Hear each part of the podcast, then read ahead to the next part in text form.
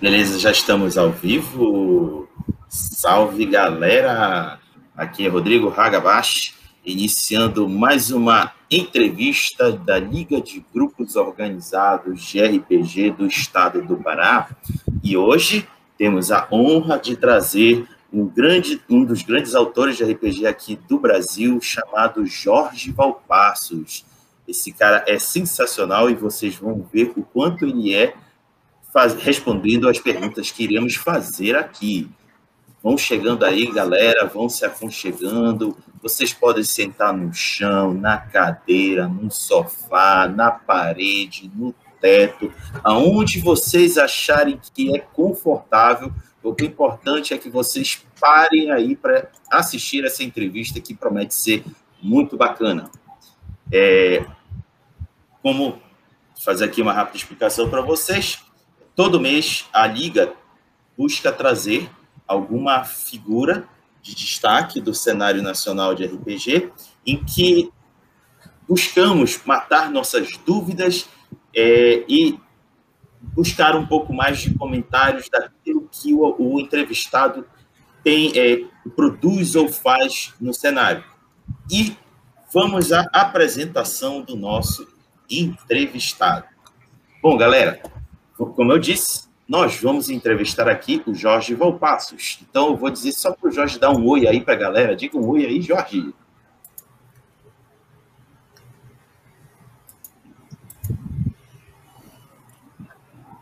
Tá escutando, Jorge? Alô? Eu acho que o Jorge caiu. Boa noite, bom dia, boa tarde. Estou sim. Aqui quem está nos escutando não estão me ouvindo agora tá, ainda. Agora foi. Atenção.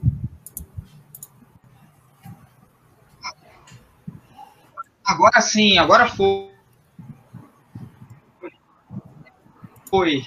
É, boa noite, pessoal. Jorge Valpassos aqui.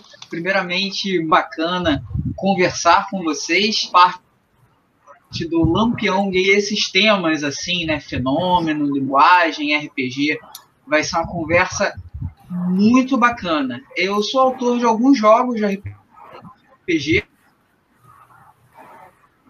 como Arquivos para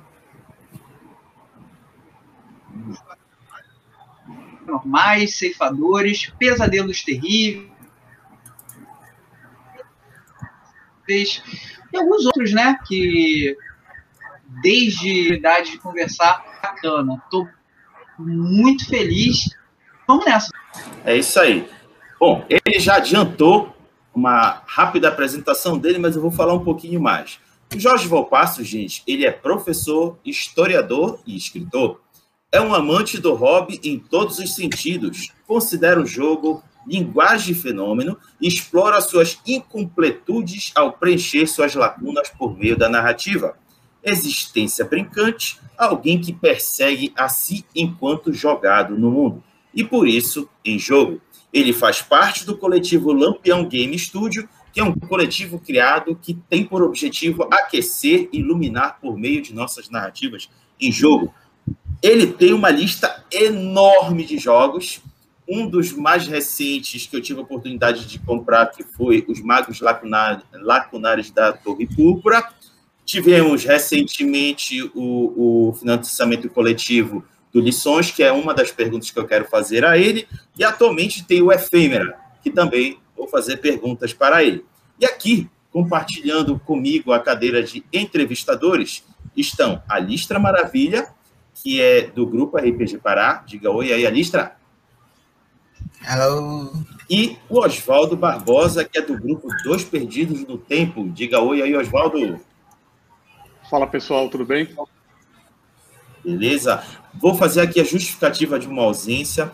A Daisy teve um problema de saúde, precisou se cuidar. Aí ela avisou com antecedência que não estaria aqui. Daisy, meu recado de melhoras para você, rapidinho, para você ficar bem, viu, Daisy? Então, galera que está aí no chat, que estiver acompanhando, como é que vai funcionar? A entrevista terá uma duração em torno de uma hora e meia, e nesse tempo haverá rodadas de perguntas. onde em cada uma das rodadas os entrevistadores farão uma pergunta livre ao entrevistado. Em cada rodada, uma pergunta será extraída dos comentários no chat da live. Portanto, encorajamos vocês a fazerem perguntas e deixar comentários para o Jorge. Sendo assim, vou começar com a minha primeira pergunta, Jorge. Meu querido, já lhe acompanho já há algum tempo é, nas suas produções de RPG e que não foram poucas. Acredito, que deva ter dado, deva ter consumido bastante do seu tempo. E eu te pergunto, o que te motiva a produzir os jogos de RPG que você produz?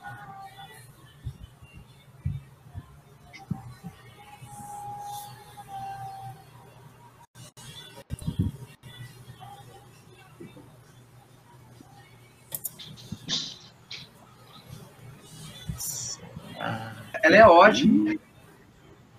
Eles não conseguiram me ouvir, porque teve alguns problemas. Já. Conseguindo me ouvir? Beleza. Sim. Então, vamos nessa. É,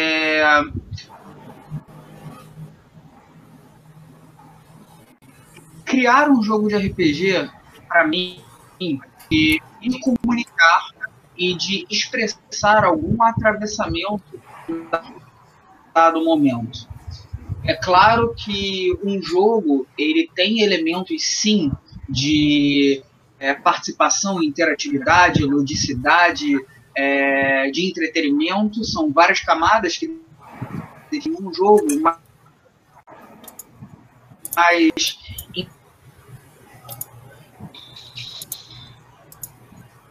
eu considero também o jogo como uma oportunidade sempre incompleta e sempre dando em alguns afetos, em alguns dramas, alguns é, afetos e opções, a minha afetividade e até alguns elementos que me perturbam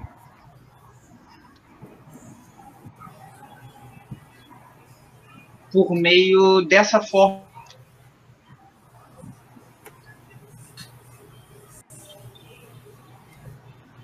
De me expressar, que é a escrita de jogos. Enquanto expressão, enquanto linguagem, compreendo, assim dizer, artística, porque resultado. E quem efetivamente vai realizar essa proposta serão os participantes, os jogadores. Então, não é exatamente como um ato de desapego, mas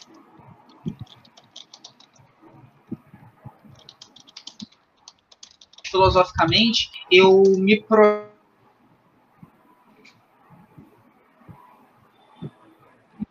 possibilidade por outras pessoas e essa elas que vão ser é, diferentes. É, talvez até mesmo essa, essa questão de estar produzindo muito, eu fujo um pouco dessa questão de eficiência ou produtividade. E eu vejo como uma forma de, de me expressar.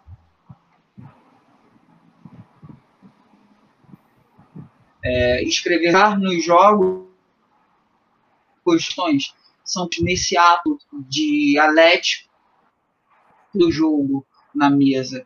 Então, por que que eu faço jogos? Sei lá, acho que seria uma pergunta um tanto parecida com por que um poeta faz poesia, por que um músico compõe. Eu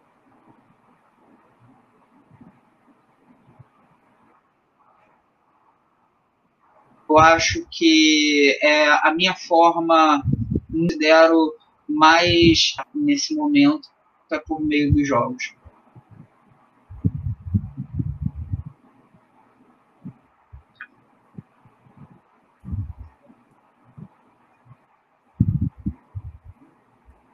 Tá, tá. Terminou a fala, Jorge?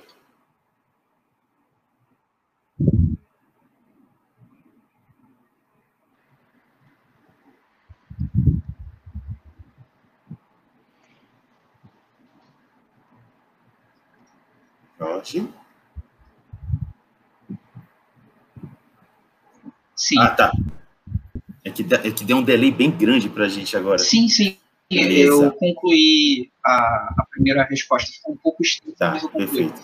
Alistro, a sua vez. Que louco. Bem, é, eu queria te falar sobre os pesadelos terríveis, né? Eu tive a oportunidade de participar do playtest contigo, né? Muitos anos atrás.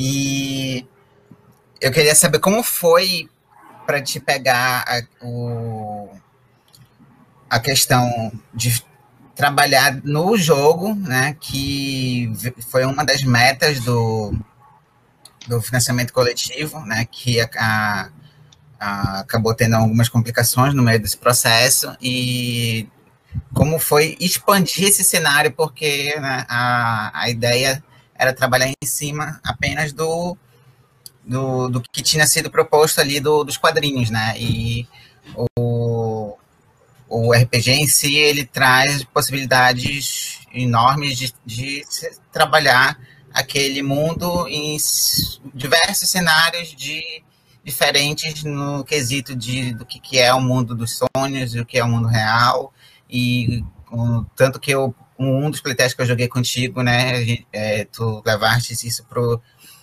imaginário da, da, da cultura indígena e uh, foi bem bacana isso. E eu queria saber como foi para ti poder pegar é, esse pouquinho que tinha sido feito ali no, no quadrinho e criar um, um mundo, né? não criar um mundo em si, né? mas assim, criar a possibilidade do jogo.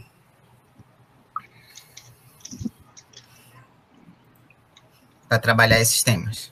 Ah, essa pergunta é ótima, inclusive foi um dos playtests bacanas. Essa pergunta foi, foi muito bacana, foi muito legal. Ah, é, para o desenvolvimento do. Para o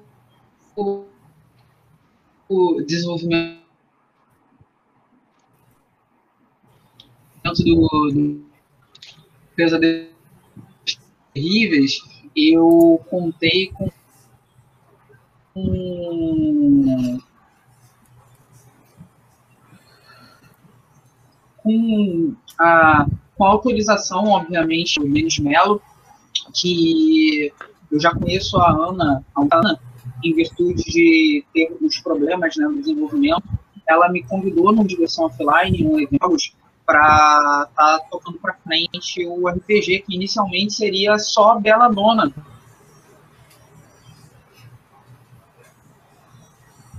é, RPG sendo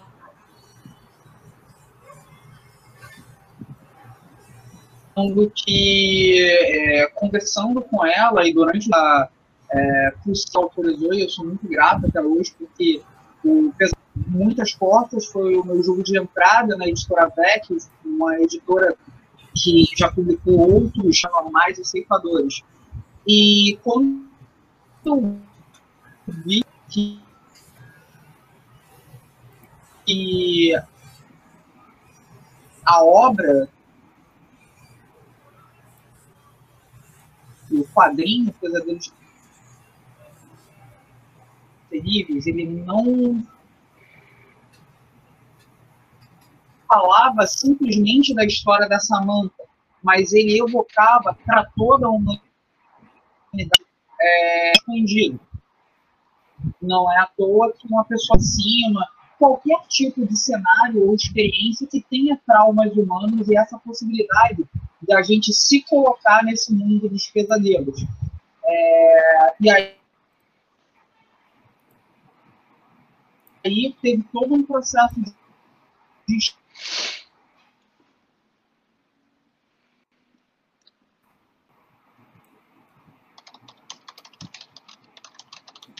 estudo desde é, a, mais voltada a elementos arquetípicos, com Jung, até elementos de você ir para esse outro mundo, que é o mundo do tempo, demorou um pouco para receber o, o RPG, porque eu entrei no meio do, do processo, mas felizmente é um jogo que a gente tem é, um feedback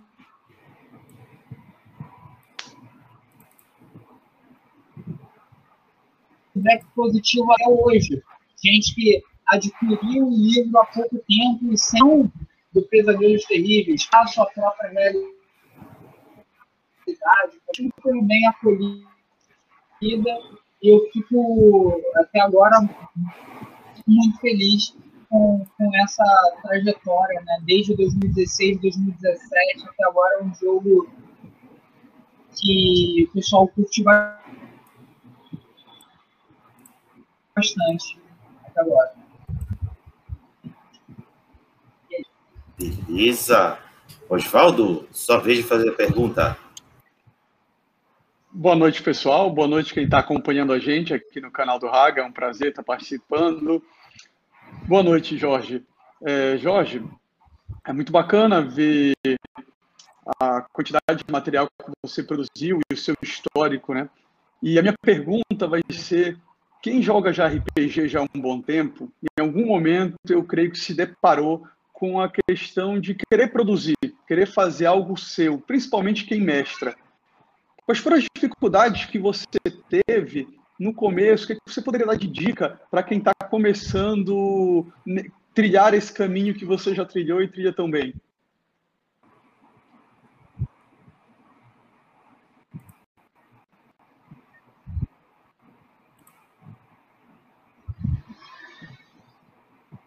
Nossa, essa pergunta é excelente porque eu sou um dos maiores entusiastas de qualquer pessoa tirar seu projeto. Que quando a gente pensa em publicar livro, a gente às vezes é muito complexa, mas a gente tem que lembrar às vezes da de tornar público. E ainda que os caminhos que me levaram a escrever jogos RPG sejam caminhos um pouco pouco. É, é, eu, eu tive uma jornada para começar a publicar RPG. Eu acho que não há um impeditivo. Acho que todos tirar o seu projeto do papel, você, como gosta de criar, tem a possibilidade. Mas quais são as dicas? Eu olho o mundo por meio tenho hipermetropia e astigmatismo apenas. Mas por quê? Eu sou um homem negro, periférico, que mora em Vitória, tenho várias questões limpos em relação à idade, classe, raça. Por que eu estou falando isso? A partir do momento que a gente sabe do nosso local, de onde a gente enxerga o mundo, a nossa perspectiva, a gente consegue produzir com mais verdade.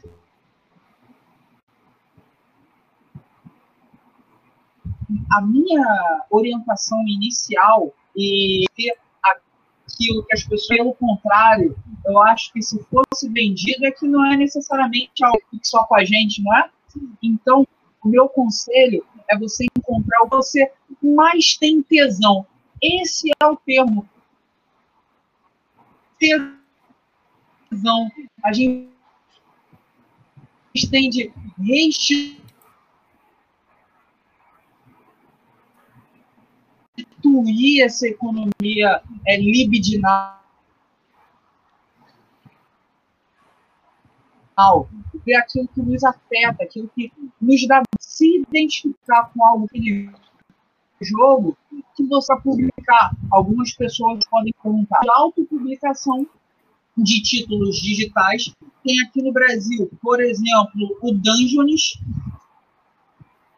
Fora do Brasil,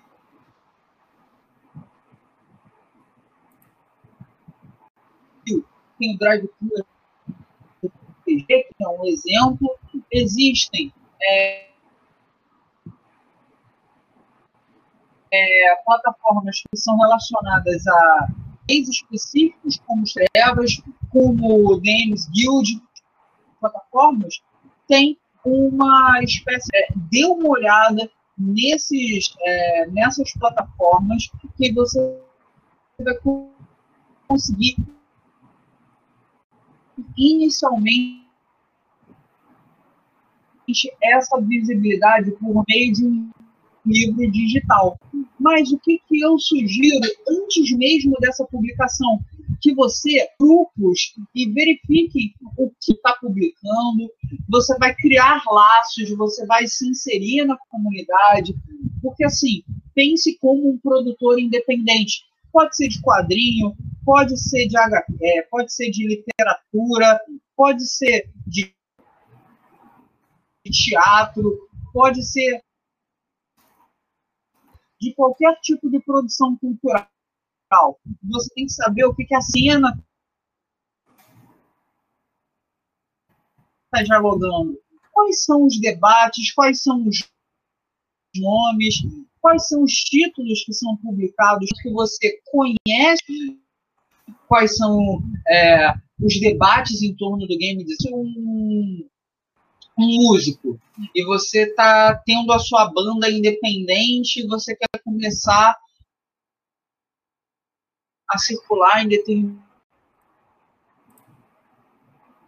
festivais ou colocar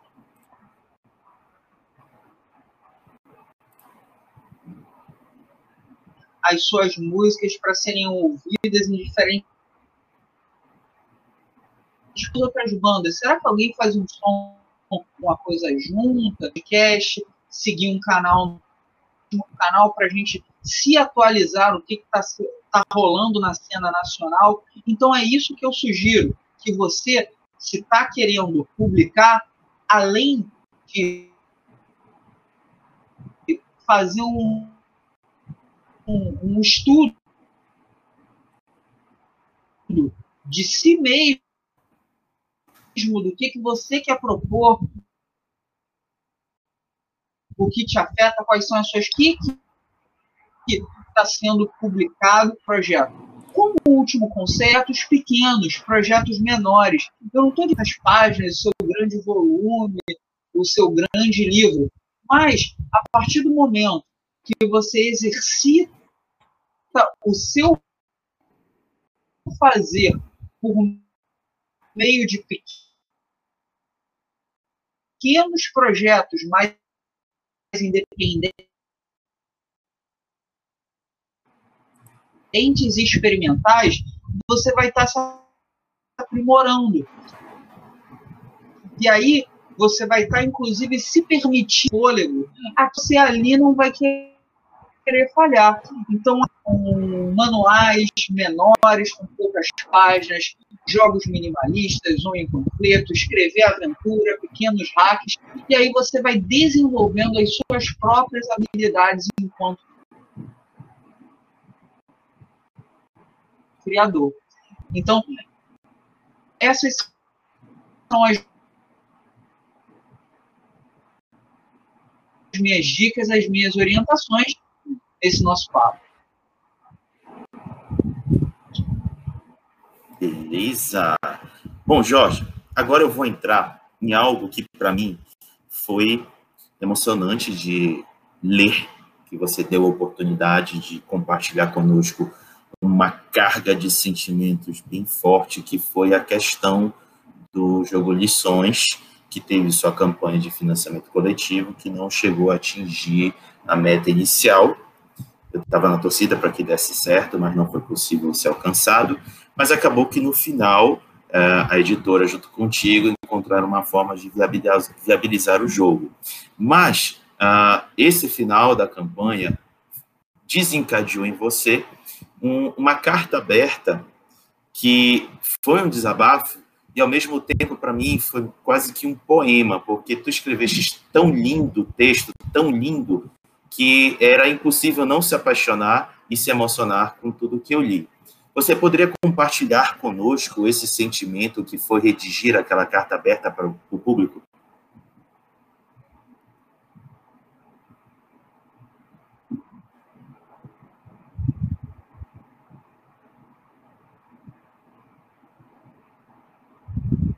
Bem, vamos nessa. É, Para quem dá um pouco de, de contexto, Lições ele é um projeto que já está comigo há alguns anos. Ele e literalmente começou a ser desenvolvido junto ao sistema da aventura, presente em vários jogos, ceifadores, então ele e que o Lições seria a versão é, cristalizada, é como se fosse a, a lapidação final do sistema em um, um projeto que ele é um projeto que tinha, tem, tem muito significado para mim, porque ele lida com um tipo de história como Alice no País das Maravilhas, é, é algo que é bem comum, por exemplo, é, Viagem lá para Nárnia, né, nas crônicas de Nárnia, e até algo mais recente, como Digimon e os animes Isekai, Sword Art Online, por aí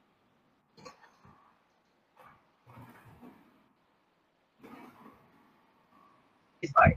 É, esse, esse tipo de narrativa que ia atravessam uh, as pessoas, entre os mundos, é algo RPG de mesa, em jogos narrativos, e que é algo que eu me apaixono tanto por esse tipo de história que foi o que me impulsionou a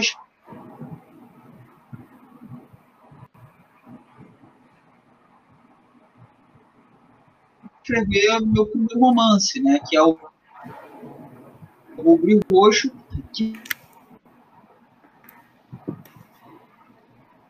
fazia parte do financiamento coletivo, que era uma provisão transmedida. Mas a gente teve um retorno muito para mim, infelizmente ele será publicado, mas de uma outra forma. Primeiramente o romance, depois o RPG, não os dois juntos e com algumas adequações. E quando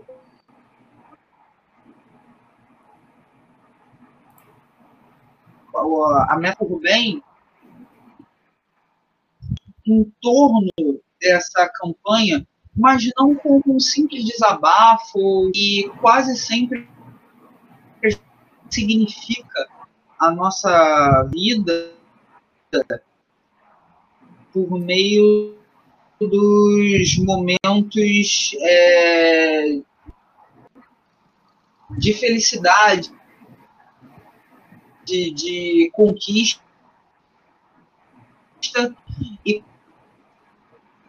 como que eu tenho uma coluna lá no coluna, não tem jogo 3, é, Cassius, é, pessoas chegarem e falar, pô, como assim você está mostrando coisas que não deram certo, fracassos, e isso vai ser ruim? Eu, como uma pessoa que escreve, que publica, você tem que colocar as suas vitórias e tal, mas eu virei e falei assim para essa pessoa que aqueles conselheiros no inbox de rede social que te dão determinados conselhos, pessoa sempre de uma forma bem tranquila, polida, porque eu não sou cara de tretas. Eu respondi da seguinte forma: eu acho que se eu apenas revelar as coisas que deram certo, as coisas super positivas e não dividir também as frustrações, os, as angústias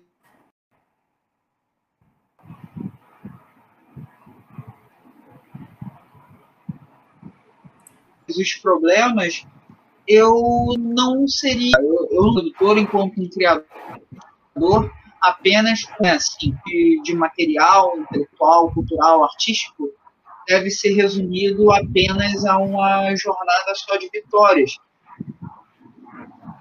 O que é, inclusive, uma contradição se a gente estiver pensando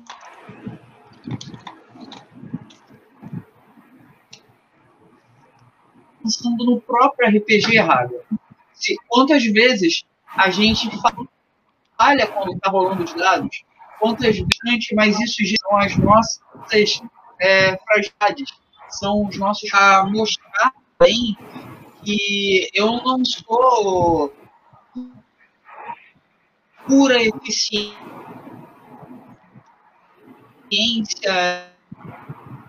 e tá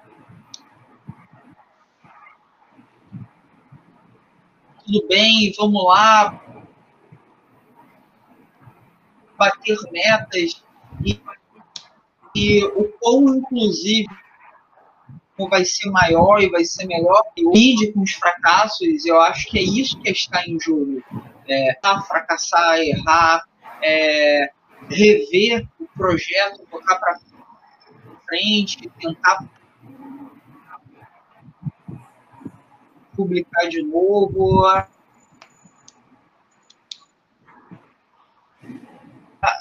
vida, a gente nem sempre tem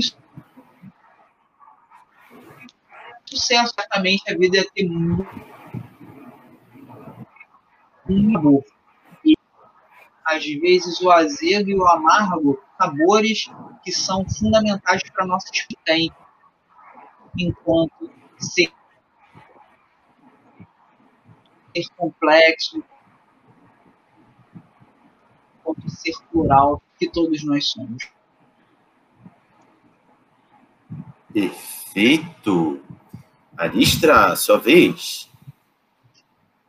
É, eu queria saber também sobre lições, né? É, como é que foi o, o, o processo para estruturar o jogo sem a figura do do mestre, né? Do, do narrador especificamente. Se tu é, se inspirou em outros jogos e quais, quais jogos e quais elementos tu se inspiraste para poder trazer isso para lições?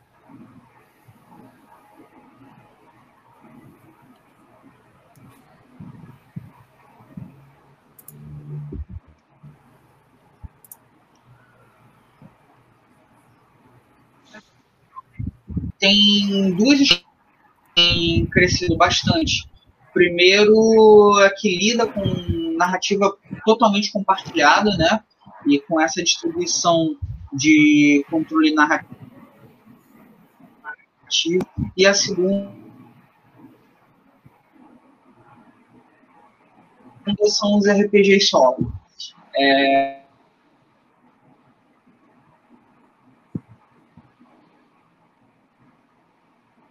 é, ao par esses dois solo. É, e que o próprio já tornam o jogo com autoridade por parte do narrador, ele é mais um mediador, por assim dizer, do que alguém que vai é, ser um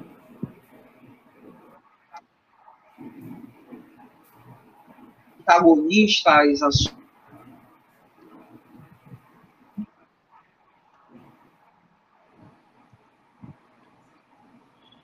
questões dos jogadores, eu e com algumas ferramentas que estão presentes em já e o Muni, que são jogos de RPG solo, é, uma, uma inspiração, um, uma outra inspiração para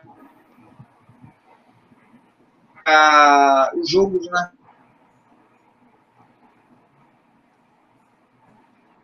narrativa compartilhada. É um jogo estudando compartilhamento de dados para estruturar efetivamente a aventura. Pra, é, no Magos Lacunares da Torre Púrpura já existe uma ferramenta para você jogar solo que ele já está dentro do próprio sistema. No Magos Lacunares da Torre Púrpura.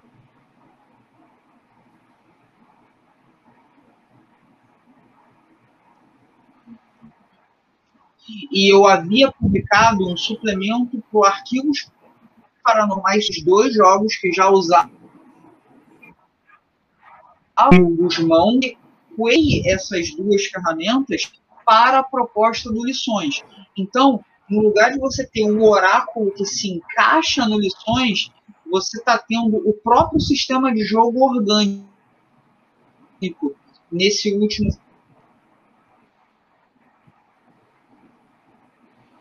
capítulo, que é o que seria uma meta extra, que seria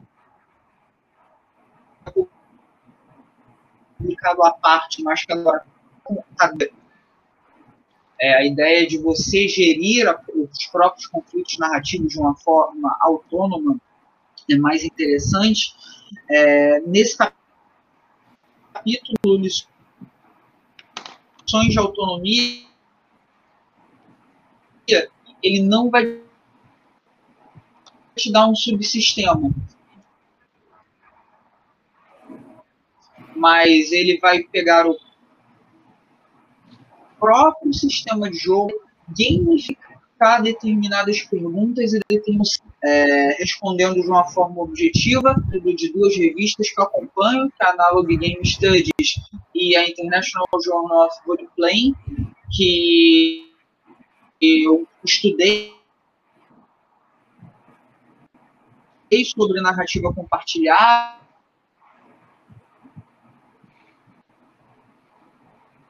e o papel do narrador e esses elementos.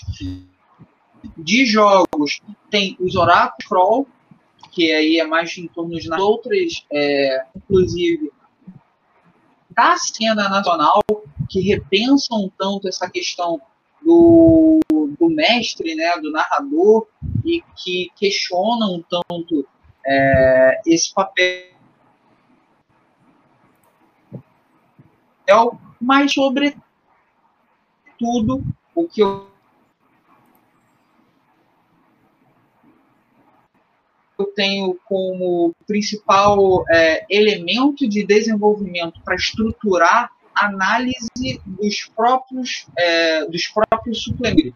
É, é, o que eu postamente há pouco tempo, há um ano atrás que eu comecei a falar um pouco dele, né, do desenvolvimento, é, o trabalho para efetivamente criar o jogo, ele tem pelo menos aí uns cinco anos, né? Ele está acompanhando desde o início do sistema.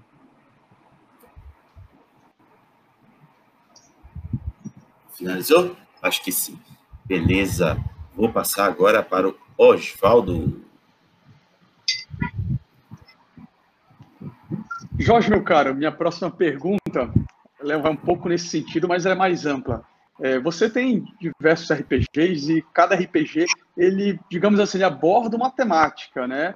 É, além de ser inovador, também você muda é, o padrão de regras, abordagem de um para outro, a sua temática ela também muda. E você até citou, acho que foi na pergunta do Raga, a questão da Alice no País das Maravilhas, até um pouquinho Digimon. Dá para perceber que é um grande caldeirão que você tem como fonte.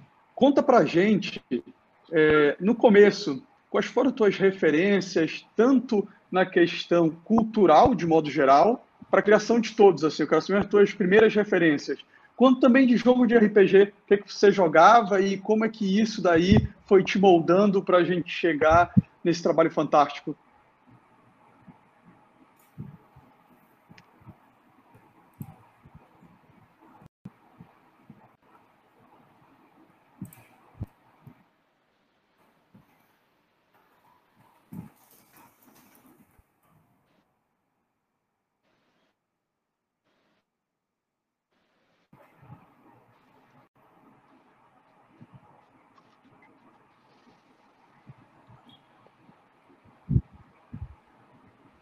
Vamos lá. Deixa eu. Eu acho que ele travou de vez. Deixa... Pode começar pela primeira publicação. E a primeira publicação, antes mesmo do The Loyal,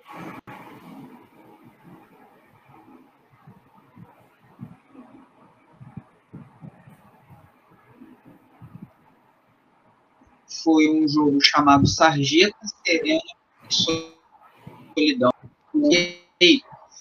Ele o, o ED. Do, então, para a gente pensar em sistema, eu utilizei para esse primeiro jogo o Lost Dice, que é o sistema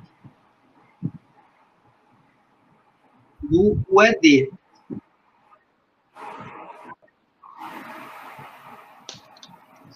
Ainda que a temática dele, do Sarjeta Serena e Solidão, seja algo, um cenário pós terra congelada, é, pessoas é, sem teto que devem sobreviver é, junto a outras pessoas sem teto em ocupações, é um jogo de sobrevivência urbana, mas não porque tem monstros, mas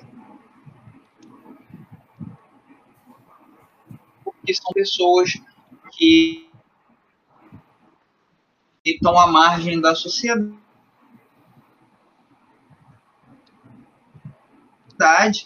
E essa minha primeira a primeira inspiração do meu primeiro jogo publicado, anos nas ruas, Paraná. Então, a minha mãe, por da vivência dela nas ruas, o é, sensível a questão da a moradia e isso é, é, tem a ver com dignidade humana e, e confortável de escrever qualquer outro título antes de trabalhar e, e se a gente olhar para pessoas que estão abaixo da linha da miséria, é, a gente está tendo abaixo da linha da pobreza, ou seja, a população miserável no Brasil cresceu bastante nos últimos anos, e isso está sendo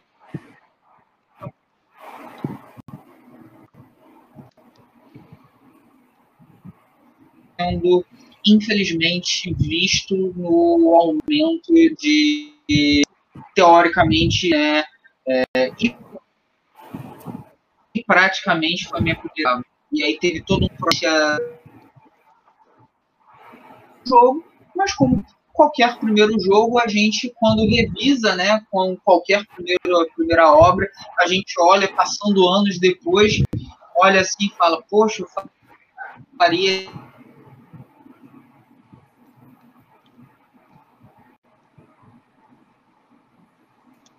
isso aqui diferente, isso aqui diferente, mas é super normal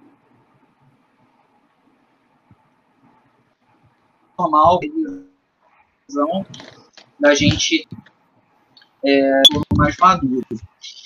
Mas é, o, o ED que chegou joguei bastante 3DT, joguei Mundo das Trevas, uh, joguei depois né, o Globo das Trevas, né,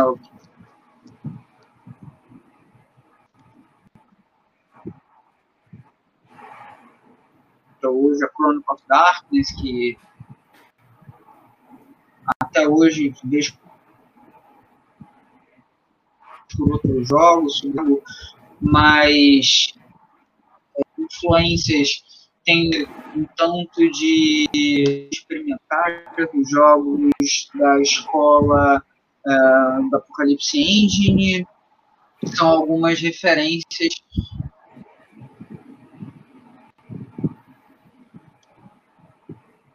que, que eu posso listar, né?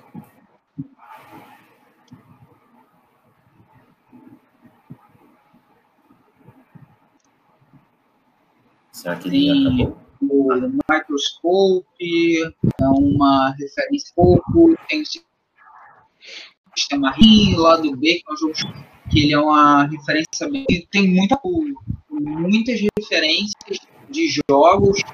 É, eu poderia falar da produção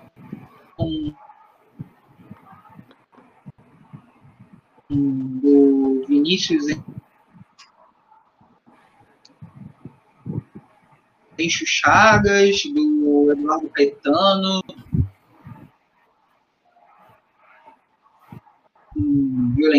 é, meu brinquedo favorito. Então, são grandes. Cada jogo tem revista, óbvio, né? Que é Beladona, pro Arquivos Paranormais, né? Tem Homens de Preto, tem referências do de séries como Fringe, Supernatural, uh,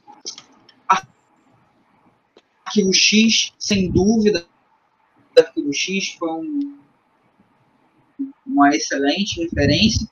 Soluções mecânicas. Né? E é isso. Beleza. Vamos à minha pergunta agora. Jorge, tu citaste é, a tua relação com a editora VEC e que vocês juntos decidem qual é a forma de viabilizar os jogos que você produz. Pode falar, falar para a gente como é essa relação autor de RPG com editora?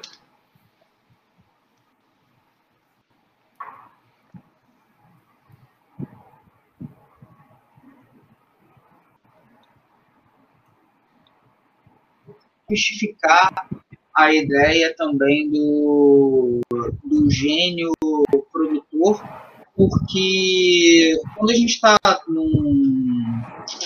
é, é, em relações profissionais,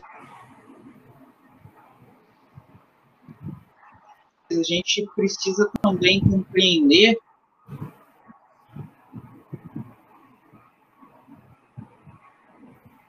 que eu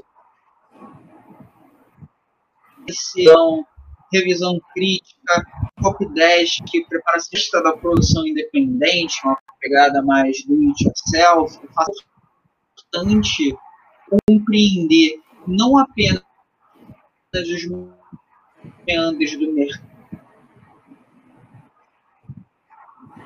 né, mas a questão é apenas o mercado, mas também os meandros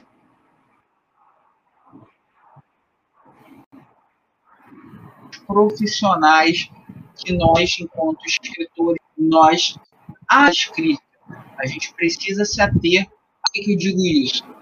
Porque, às vezes, a gente tem, por outra, ou arrogante, ou se achando é, a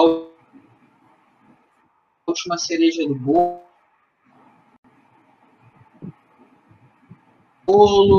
ou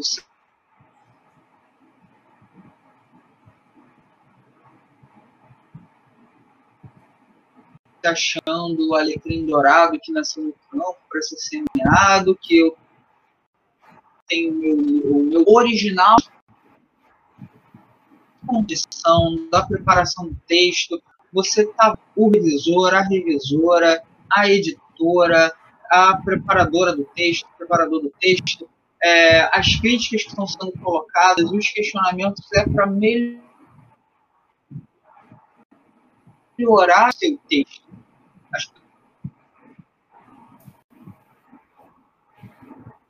Pessoas não querem tirar o seu texto é, algo a mais. Eu sempre vou fazer. Eu, eu tenho uma entrada e consigo circular um pouco sobre esse tipo de é, garagem, mas quando eu vou para um estúdio gravar e tem alguém lá na mesa de som. É, dando mais ganho.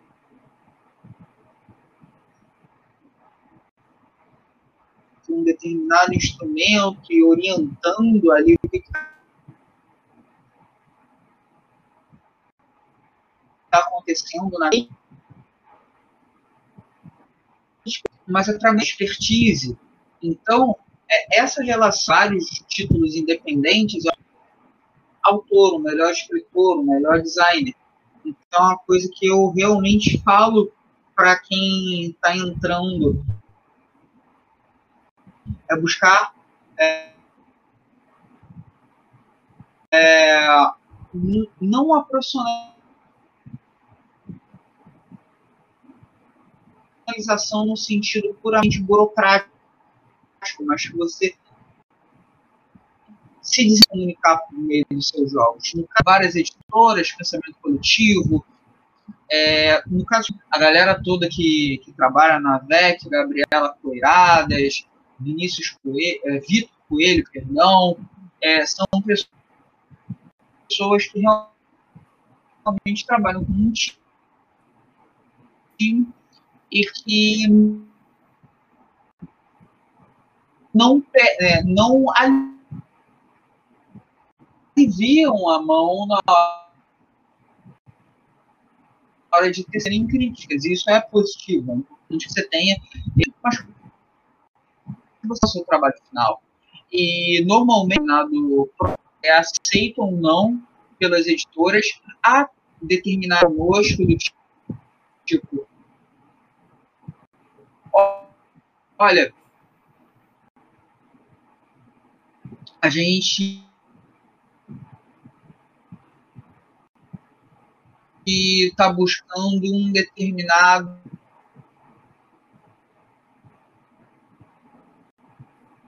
do projeto que tem uma pegada mais de horror. Que, que quais são as que eu estou desenvolvendo agora para a editora. Eu vi uma demanda e os editores entraram em contato é, de horror. Eu falei, olha, tem uma proposta interessante de horror social, uma pegada que é mais de um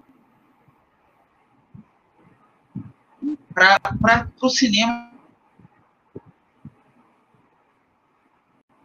é chamado de pós-horror ou horror social.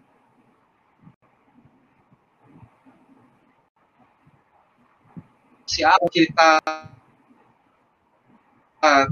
ou como foi feito até também serialização do Lovecraft Country, né, do território Lovecraft. Então, é, foi essa a proposta que a gente, né, que eu desenvolvi para trabalhar com a chá. Então, existem diferentes configurações. Por vezes, a editora vem com a determinação determinada demanda. Por vezes a gente submete fala, pô, isso aqui tá fora do nosso. E beleza, a gente. Para isso faz parte do, do jogo. No caso específico da editora AVEC, eu já tenho alguns títulos publicados, já tem uma questão mais atual, né? Já tenho ali um contrato com a editora, já faço parte do time de autores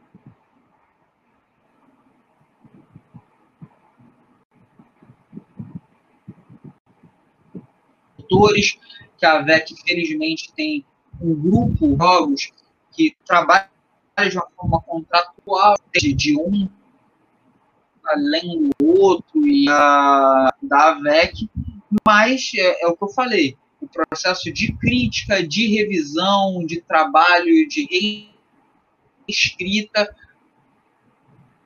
tudo isso faz parte do jogo, faz faz parte da, da publicação entrega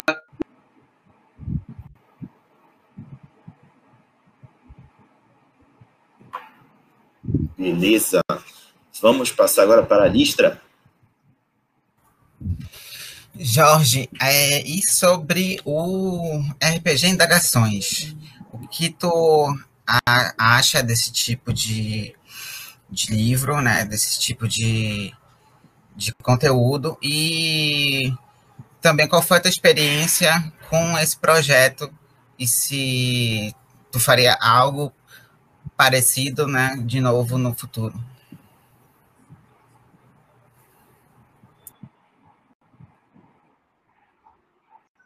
Eu acho essa publicação fundamental e eu digo mais. Eu acho que todos os que estão aqui nessa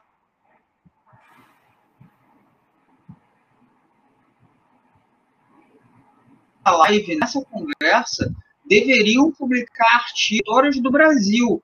Pegue pessoas que manjam muito de RPG, são pessoas que já estão com eles. Eu tenho certeza que se sentirão honrados em escrever artigos de suporte para os jogos de RPG. E por que, eu estou puxando isso para abrir aqui a nossa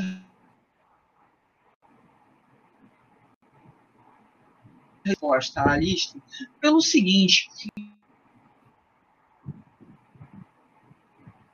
É, a gente, quando pensa em jogos no manual, no livro de RPG, nesse sentido, uma gama de possibilidades de produtos, desde mapas a contos, passando a contos ou romances passando por produção de conteúdo, como é, mesas de RPG online, que algo que é muito comum, suporte, livros, entender de uma forma mais teórica e mais técnica o que, que é esse jogo, para você que é um pesquisador entender quais são os debates que estão rolando e para você que quer também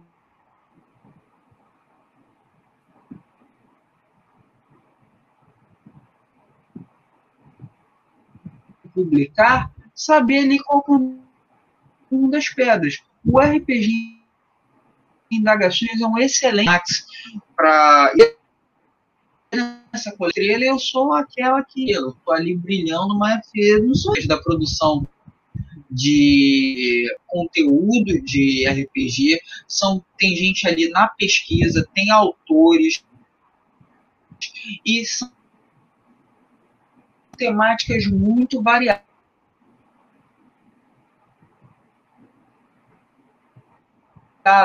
Desde é, decolonialidade no RPG, questões de representação e representação dessa emergência da existência, uma forma de comunicação que usa-se da Ligo Rosa, que é um outro autor que eu admiro bastante, desde os artigos lá da Dragão Brasil impressa que ele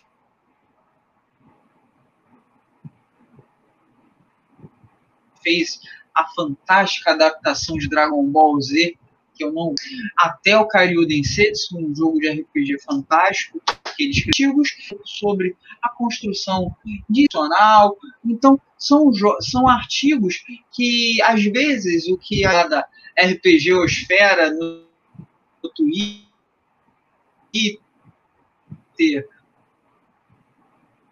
ou, ou quando a gente conversa aqui, a, o nosso objetivo foi fazer uma divulgação só no, nos bastidores.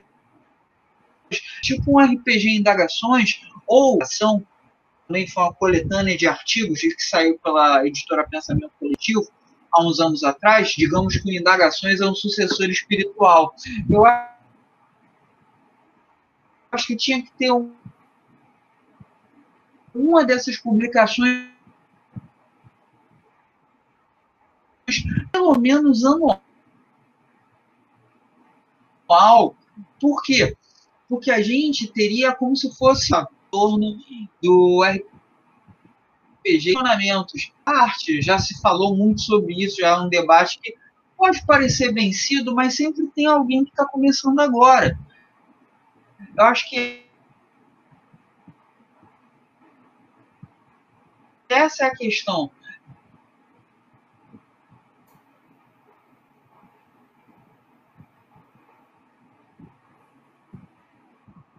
É, é interessante que haja essa publicação, primeiro, para ter registro, segundo, para que a gente tenha esse Brasil.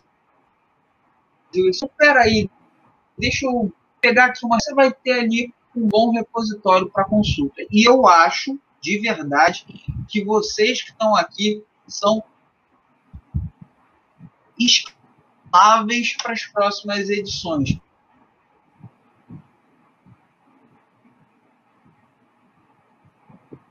Nós também, autores de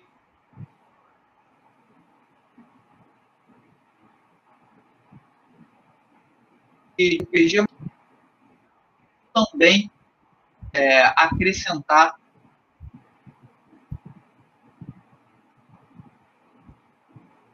Beleza. Vamos passar agora para o Oswaldo.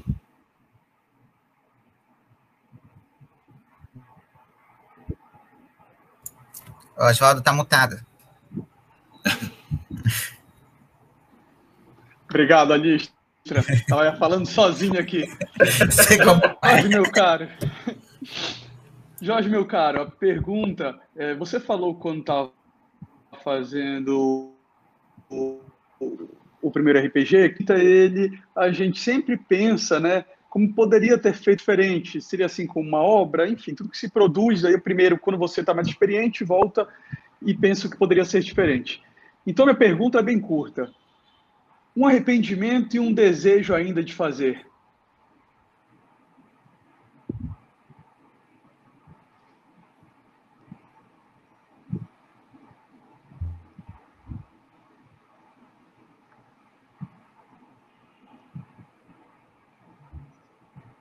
Meu arrependimento é. Caramba, nossa, agora você me pegou, João. E tem muita coisa, né, de desejo e de, de arrependimento. Ah, ah, acho que um, um arrependimento é, de não ter divulgado mais, publicizado mais alguns jogos jogos que eu tenho um carinho muito, muito grande. Jogos que são gratuitos e que às vezes as pessoas, os livros, né, que estão com as editoras, e, e às vezes dá aquela. A gente tem literalmente esse slogan, né, essa, essa nossa, esse nosso ideal né, de alimentar e aquecer. E grande parte dos nossos jogos é, é gratuito. Então, é, às vezes as pessoas, os jogos que têm publicação ou que são em financiamento coletivo, mas tem jogos que são tão é, afetivos e são tão singelos e que eu tenho um carinho tão grande como o Asas da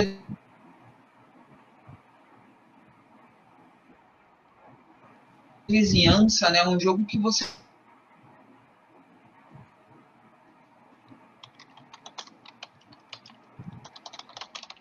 você joga com carinhos, você joga com aves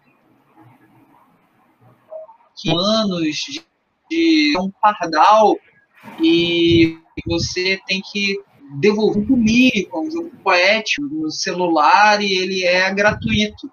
Então o arrependimento é de ter divulgado pouco esses jogos. Eu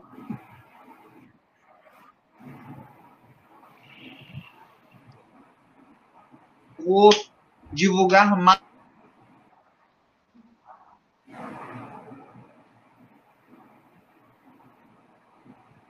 mais esses jogos que são jogos mais líricos, como o próprio Efêmera, que está em campo, são jogos mais que não é para você ficar forte, ter experiências diferentes das normalmente acessadas em jogos de RPG. Então esse é meu arrependimento. E agora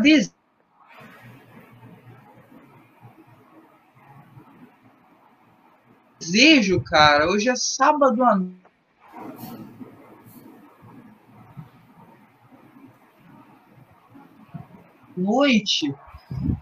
e a gente está na pandemia, a gente não, vou, não seria apropriado. Ano, e se a gente fosse uns problemas, né, da gente dar vazão a tudo que a gente deseja nesse momento, né, é, tanto desejos voltados a, a uma coisa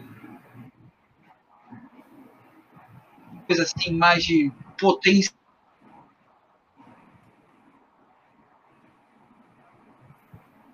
destrutiva quanto né na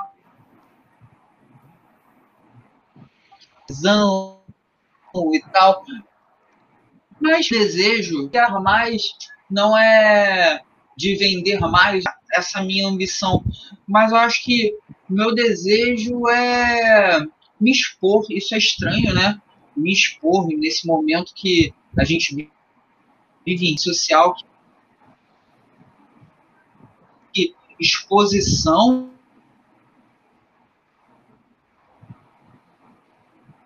é algo negativo, não o exposed.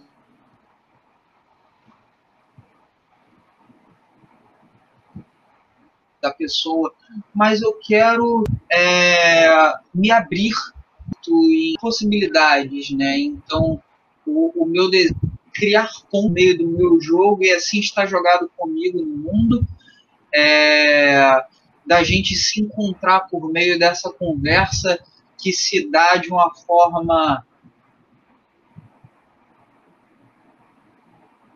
muito peculiar.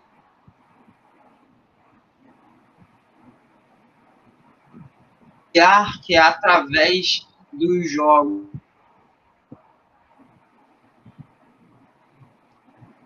Então, meu desejo e e ficção científica, não, eu quero continuar nessa, né? Porque grande parte do que, do que eu tenho e certamente essa nossa conversa aqui tá somando, tá me afetando, tá me atravessando. E amanhã, quando eu escrever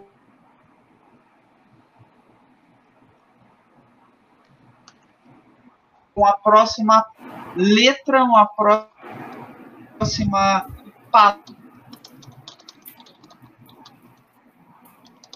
palavra do Luiz vai ter, porque eu considero qualquer está sempre aprendendo nesse jogo. Beleza. Considerando que já estamos com quase uma hora e dez minutos de entrevista, vamos para a última rodada, que eu acho que a, a, as nossas três perguntas deverão consumir o tempo que resta dessa uma hora e meia de entrevista. Então, a minha última pergunta, Jorge, tem a ver com magos lacunares da Torre Púrpura. Irmão, eu tenho que te dizer que eu fiquei encantado com o jogo. O cenário é muito interessante e, por que não dizer, fofo. Sim, eu achei bem fofinho ele. Muito bacana. E uma das coisas que me chamou a atenção foi o mapa. Cara, que mapa rico! Riquíssimo de informações. A quantidade de aventuras que dá para se explorar desse cenário que tu montaste em torno do, do, do Magos Lacunares da Torre Púrpura dá para, inclusive, gerar suplementos. Cada região daquele mapinha dá para gerar um suplemento específico para dar cheio de aventuras para jogar. Cara, da onde brotou toda essa riqueza de, de informações e características para tu compores Magos Lacunares da Torre Púrpura?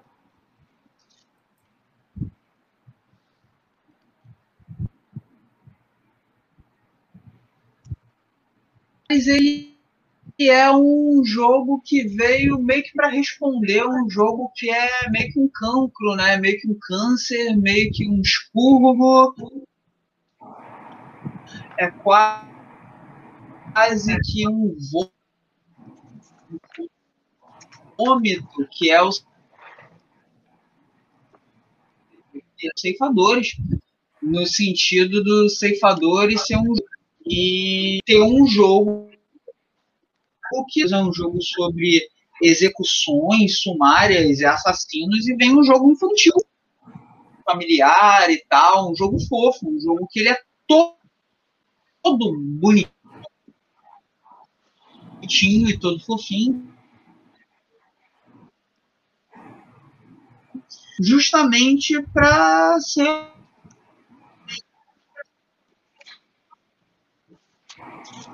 é uma resposta, né? A morte e a resposta a uma abreviada e violenta infância se dá por meio dessa jornada infantil em um mundo de fantasia. Magos Lacunares, ele é um desafio para Magos Lacunares a temática de fantasia não faz fazia parte da minha, da minha escrita.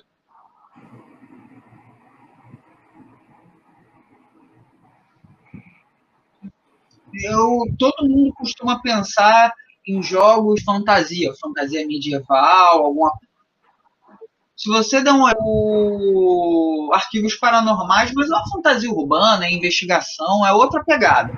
Agora essa ideia, né, de é, magia, é, um ator, e magos, e etc. A primeira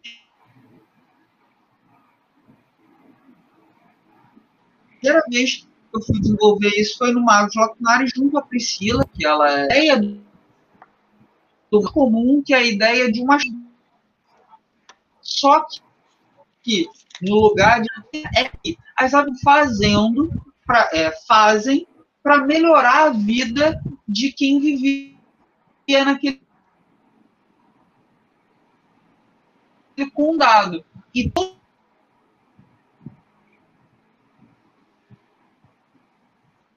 condado que tem o nome de Noctem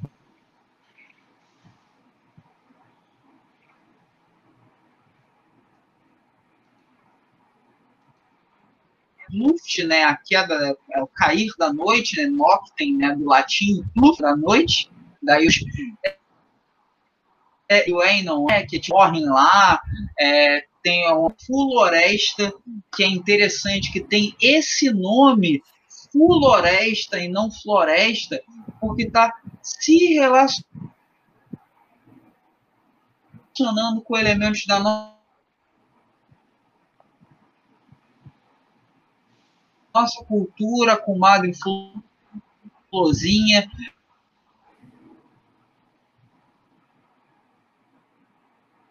Que faz parte das nossas referências culturais, gente, em outras regiões da rubra, que é uma, é uma de caatinga, então a gente não vai ter, tipo, ah, no cenário de fantasia, aí a floresta. O que, que você pensa que é a floresta do cenário de fantasia? Aqueles Pinheiro e tal. Não.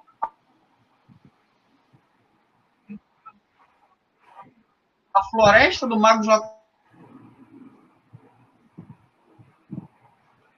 da Torre Púrpura é uma floresta tropical úmida. É uma floresta sem mares, E aí eu vou brincando, é, pesado. É, a gente até brinca aqui no Magos lá com isso. Porque quando eu estava no processo de playtest, levava para evento, é, e já colocava o um mapa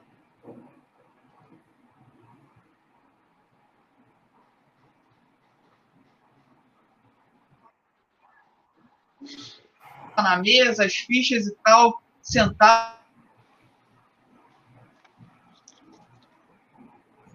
sentava ali junto com os pais, junto com a adulto, coisa. Então é um, um dos detalhes é coisa para criança. Qualquer pessoa pode jogar ali se divertir com magos lacunares. E é um jogo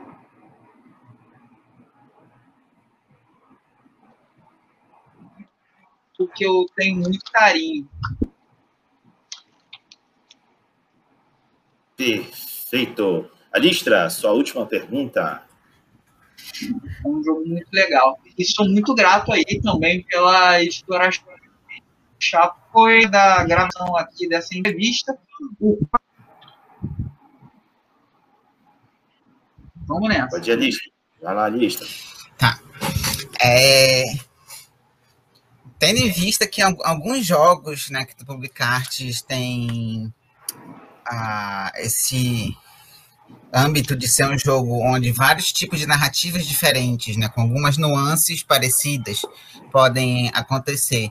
Por exemplo, o, o The Loyal, o, o, o Pesadelos Terríveis, né? É, os e o, o ai meu Deus, que acabou de falar agora, o, os magos lacunares. É, por mais que eles que tenham né, uma, um, uma, uma certa temática, é, dá para utilizar isso de maneiras bem diferentes, tanto que o, no, no The Loyal, o que explodiu minha cabeça foi a questão do, da resistência do Sonic. Né? Eu achei isso fantástico. É, pegar a ideia né, de criar uma frente de, de resistência contra um, uma, governo autoritário, e trazer isso para um, um, ambiente super lúdico, né? Principalmente para se trabalhar com crianças. No caso, o Sonic, mas que de cara a gente não, não iria pensar nisso imediatamente, mas há, há essa possibilidade, assim como há outras possibilidades, mas tentando manter a mesma temática inicial. É, e, enfim, considerando que em outros jogos também tem um pouco disso, é, tu tu tens essa preferência por fazer é, é, criar jogos que possam ter uma abrangência maior? É, acho que sim, de, se re, de ser reutilizado de várias maneiras diferentes. Meio que um fator replay. Ah, sem sombras de dúvidas. Sem... Com certeza. E por que, que eu digo isso? Acho é, com certeza, é, pelo seguinte, é,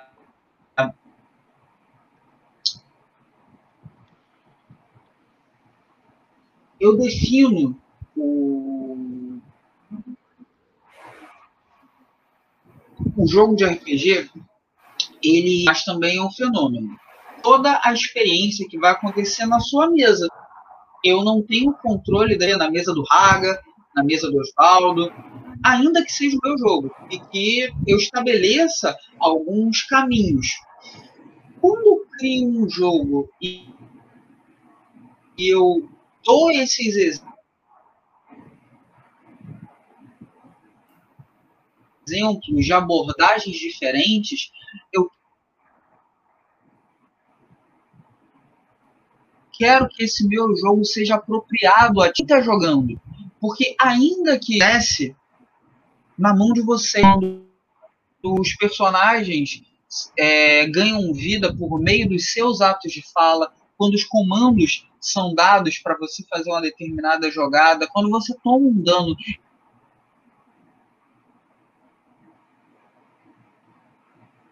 É ali que o fenômeno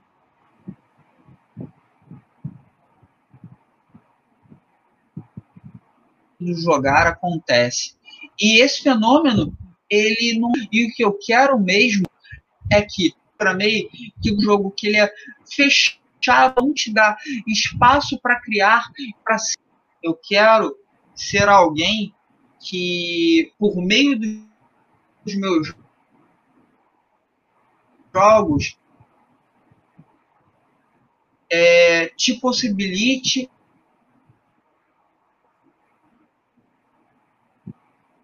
falar, te possibilite criar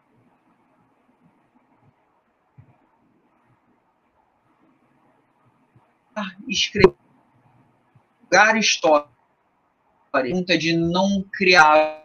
Você olhar para o jogo e falar, pô, peraí, eu quero fazer algo. E falar, pô, eu quero fazer. Eu acho que eu fiz determinada coisa usando essa linguagem. Aí você está me realizando. Você conseguiu criar em cima, se expressar de uma forma autônoma usando algo que eu meio que dei assim uma mão e você se aldeia para o futuro. Mas as mãos, eu gosto disso, eu quero que. Beleza. Oswaldo, sua última pergunta. Jorge, meu caro, minha última pergunta, não tenho como não deixar de destacar uma característica sua. É, em seus vários jogos de RPG, você aborda diversos temas. E eu percebo que, na sua grande maioria, se não em todos, eles têm uh, uma abordagem temática de uma questão social importante ou uma questão interna importante, interna do ser humano. Até quando você tem um RPG mais leve, na verdade, é mais leve, mas ele tem um, um assunto mais denso. E aí o que eu quero destacar, a gente tem por trás desses jogos um professor de história fazendo, né? Como é que você vê essa relação do RPG, que todo mundo que jogou e gosta do RPG sabe o quanto é uma ferramenta transformadora, o quanto a gente pode crescer e aprender com esse jogo? E a questão da educação, principalmente num cenário atual que a gente é tão carente de educação. Fala um pouco para a gente dessa relação professor, os seus RPGs com essa temática e o como você vê ele como um meio de transformação.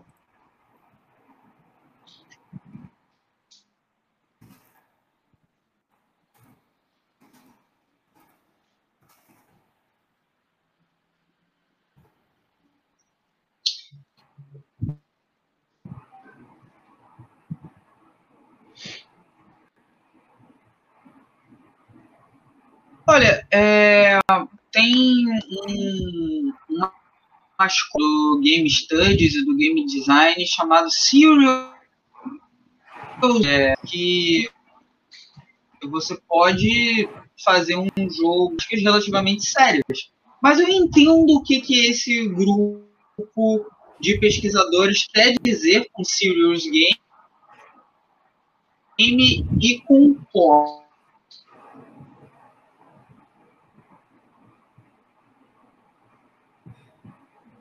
concordo que o jogo ele não é ser atravessado por questões políticas, por causas sociais, jogo. Quem nunca é e, e viu supostamente é, ou DreamWorks, ou Disney, sei lá, viu supostamente algo que seria entretenimento, mas que tem várias camadas camadas e que você consegue pegar no...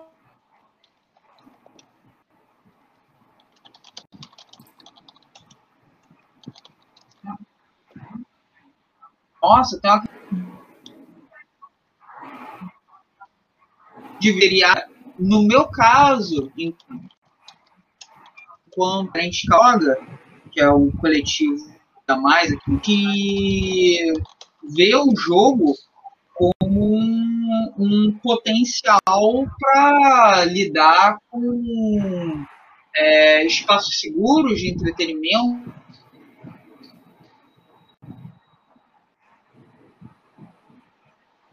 de convívio, de trocas, as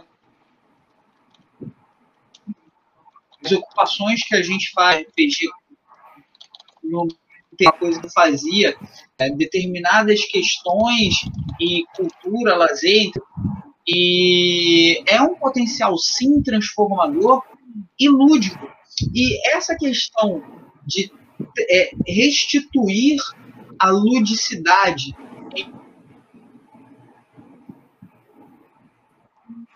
em um momento que a gente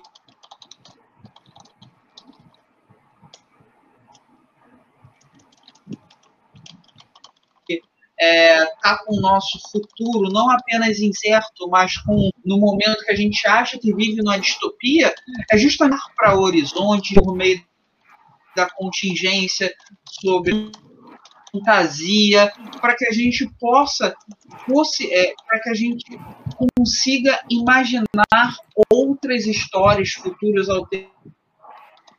alternativos e que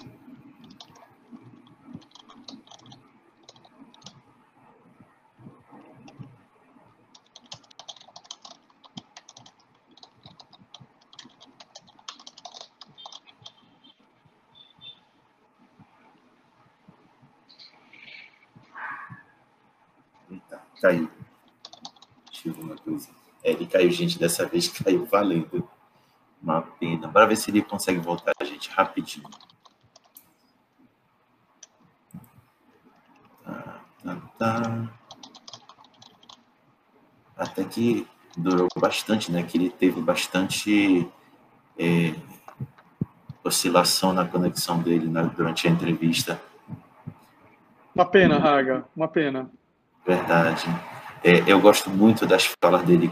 É, eu, uma das perguntas que eu fiz para ele, que tem a ver com a carta aberta que ele fez, eu vou até colocar na descrição do vídeo, quando eu carregar na plataforma vermelhinha, eu vou, carregar, eu vou colocar lá o link da, da carta aberta dele. É, é praticamente um poema, gente. Ele escreve como se estivesse colocando o coração dele no texto. Ele se preocupa, inclusive, com a rima, com a métrica, fica muito bonito de ler. Eu recomendo vocês darem uma lida. Muito bom. Haga, ele fala com muita paixão, né, cara? Você vê Sim. que realmente ele gosta, ele acredita, ele se dedica de corpo e alma ao que ele está fazendo. Verdade. Bom, se é, espera só mais alguns minutinhos, se ele não conseguir voltar, a gente encerra. Eu ia pedir para ele, no final da fala dele, falei também um pouco do Efêmera, que é o atual jogo dele, que está em campanha de financiamento coletivo, no formato flexível. Para quem não sabe, o, formato flexível é quando estabelece-se um valor e, por mais que a meta inicial não seja atingida, o recurso que for arrecadado é repassado para o, quem está à frente da campanha e a, a, o projeto é viabilizado, pelo menos, para aqueles que financiaram parcialmente o, o, o, projeto. Então, galera, metam a cara, porque todo projeto que o, o Valpassos mete a cara sempre sai, nunca tem problema de entrega. Por exemplo, o Magos Lacunares da Torre Púrpura, ele financiou é, no início do ano de 2020, lá por maio, junho, já estava sendo entregue todos os materiais. Então, é, se vocês me pedirem alguma opinião, sim, vão lá, meto a cara, que além do trabalho ser muito bom, é um trabalho feito com bastante responsabilidade e respeito. Bom, pelo visto ele não vai mais conseguir voltar, a conexão dele deve ter caído. Vou desde já pedir, é, agradecer a ele, por ele ter vindo aqui. Vou também dar aqui um espaço para a lista e Oswaldo tecerem seus rápidos comentários sobre o que eles conseguiram testemunhar aqui da, da participação do, do Jorge. Para começar pela lista. Bem, é, apesar dos problemas de conexão, né, deu para acompanhar algumas coisas e eu espero que deva ter gravado alguma coisa sem tanto, tantos problemas assim, né, para poder ficar salvo lá no canal. E ele está voltando. Está voltando. Mas eu adorei. Eu voltei. A, poder aqui estar junto nesse espaço com vocês de novo, né? Obrigada, Raga, e com o Jorge novamente, depois de muito tempo poder trocar essas figurinhas com ele aqui. Jorge, é, a gente estava achando que tu não fosse mais voltar, então a gente estava fazendo tipo uns comentários. Mas aproveite para você retomar a resposta do, do Oswaldo, por favor.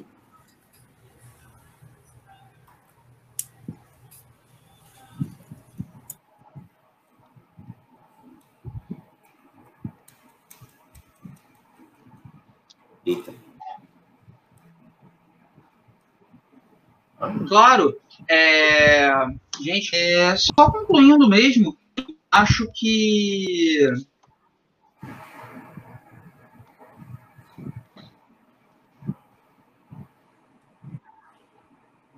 em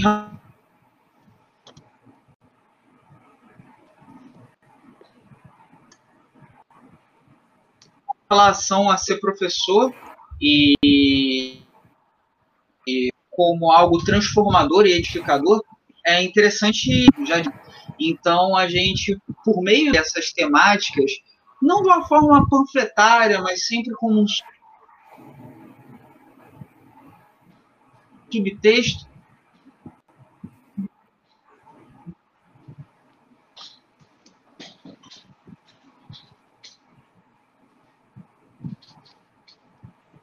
nos jogos, a gente, por meio dos jogos, a gente mais interessante para que a gente se divirta, para que a gente a cidadania, todo um mundo melhor. Beleza. Oswaldo, assim como eu pedi para a Listra tecer os comentários dela sobre a, a participação do Jorge, peço para você também.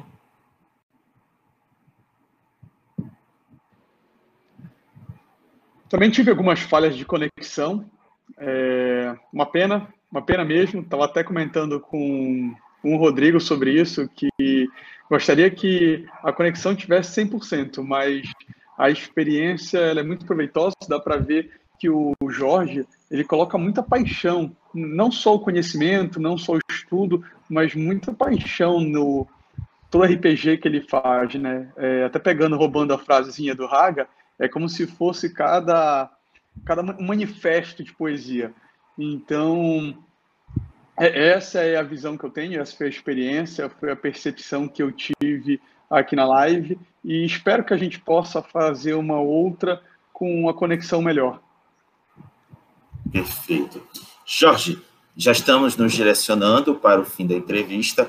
Desde já deixo aqui o meu agradecimento à sua participação e Vou deixar aqui o espaço para você mandar um também. recado final para a galera e é, também falar do seu projeto Efêmera. Aproveite esse momento final para dar esse tchau e esse rápida, rápida jabá do Efêmera. Mande já.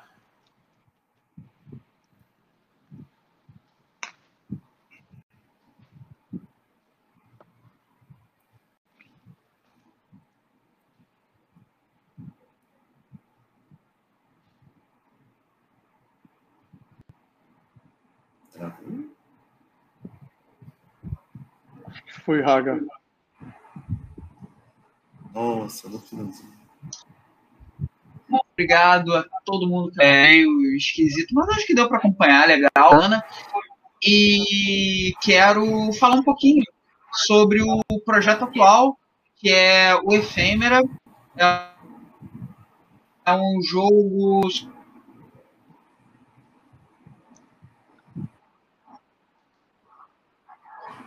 sobre uma cidade-entidade.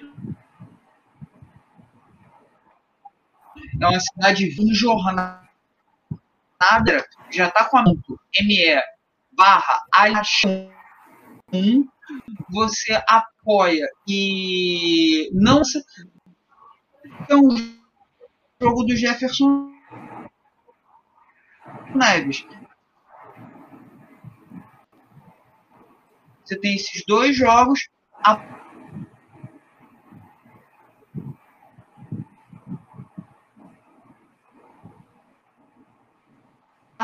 E tem